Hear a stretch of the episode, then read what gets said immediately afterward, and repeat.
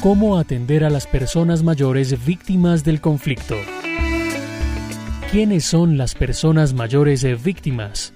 Son aquellas personas mayores de 60 años incluidas en el registro único de víctimas que sufrieron un hecho victimizante ocasionado en el marco del conflicto armado.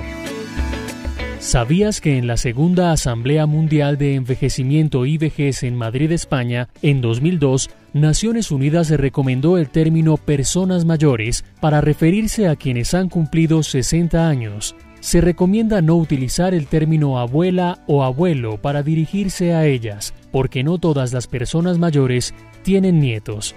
Es recomendable no usar el término tercera edad, porque no se han establecido niveles de edades para determinar que se trata de la tercera edad, y asimismo no se debería usar adultos mayores, para no excluir en el lenguaje a las mujeres y los hombres como sujetos. ¿Qué debemos tener presente? que la mirada a la vejez depende de la cultura del lugar, la historia, la clase social y el tipo de vida que se ha llevado. Al hablar con personas mayores, tenga en cuenta 1. Utilizar un tono y volumen de voz moderado. 2. Siempre pregunte a la persona mayor si usted ha sido clara con la información entregada, así.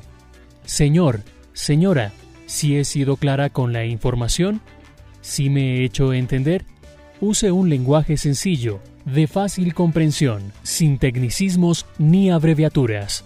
Sigo, Maariv, Ruv.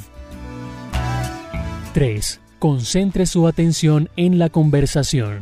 Haga sentir importante a la persona con quien usted habla. 4. Si la persona mayor está acompañada, diríjase por igual a ella y a su acompañante. No hable solo con el acompañante. 5. Las personas mayores víctimas necesitan establecer o restablecer la confianza en la institucionalidad. Establezca contacto. Retire las barreras visuales y físicas que se interponen entre la persona y usted, como el monitor del PC, carteles, mesas grandes u otros elementos. 6. Las personas mayores son ciudadanos sujetos de derechos. No interponga distancias por razones de su conocimiento académico, su cargo, su función, su edad o su poder. 7.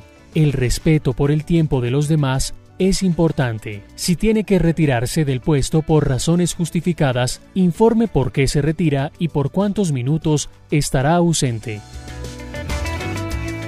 8. Al hablar con las personas mayores presencialmente, no adopte tonos paternalistas. ¿Cómo le va mi viejito? Ni adopte tono de lástima. Pobrecito. No infantilice a la persona mayor llamándolo como Rosita, Juanito, Pedrito. Los tonos discriminatorios, autoritarios, desconsiderados, evítelos. Si la persona no sabe leer y o escribir o tiene dificultades para hacerlo, Pregúntele si requiere algún apoyo de su parte. Evite el exceso de confianza. No se refiera hacia ellas como si fueran de su propiedad, con frases como llegaron mis viejitos, no se me demoren. 9. Para la atención telefónica y virtual, tenga en cuenta. Recuerde siempre saludar y presentarse de manera clara con su nombre y apellido, cargo, entidad que representa, motivo de la llamada. Reduzca el tiempo de espera de las llamadas, module el tono de voz, por ningún motivo grite. Demuestre respeto e interés por las personas escuchando atentamente lo que tienen para decirle. Evite transmitir la sensación de estar perdiendo tiempo. Permita que exprese de manera espontánea. Facilite la construcción de empatía para promover una comunicación asertiva. Recuerde que usted es un servidor público que representa a la Unidad para las Víctimas y que su misión es dignificar a estas personas como ciudadanas con derechos, brindando la mejor orientación. Recomendaciones finales. Promueva la atención priorizada de las personas mayores, así reduce tiempos de espera. Como en todo proceso de atención a ciudadanos víctimas del conflicto armado, evite imprudencias realizando comentarios que pongan en vergüenza a la persona, vulnerando su dignidad. No ser víctima de discriminación es un derecho fundamental. Todas las personas mayores, independientemente de la edad, sexo, pertenencia étnica, discapacidad, orientación sexual, identidad, expresión de género, religión y nacionalidad merecen recibir un buen trato.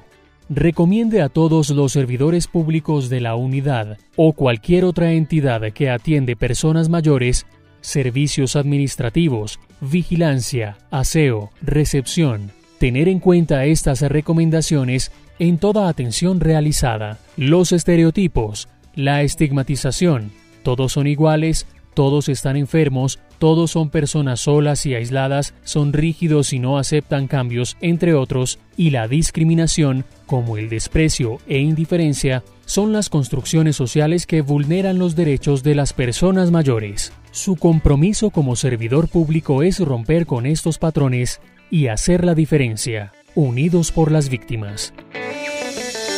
www.unidadevictimas.gov.co Línea de Atención Nacional 018091 1119. Línea de Atención en Bogotá 426 1111.